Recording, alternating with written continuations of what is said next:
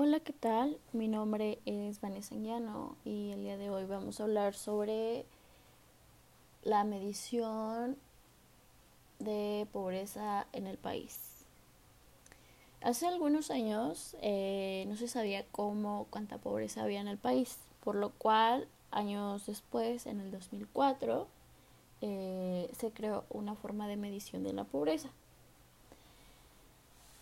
Es un organismo de la Administración Pública Federal que se llama Coneval, que es el Consejo Nacional de Evaluación de la Política de Desarrollo Social, y esta define, identifica y mide la pobreza del país y esta medición se hace a nivel nacional y estatal cada cinco años y a nivel municipal cada cinco años por medio del INEGI.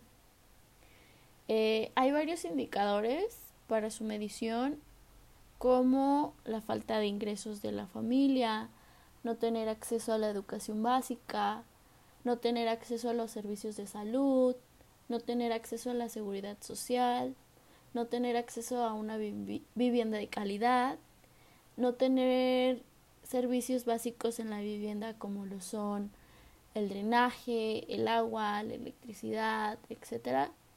Y no tener acceso a la alimentación. Eh, el Coneval tiene como objetivo coordinar la evaluación de las políticas y los programas de desarrollo.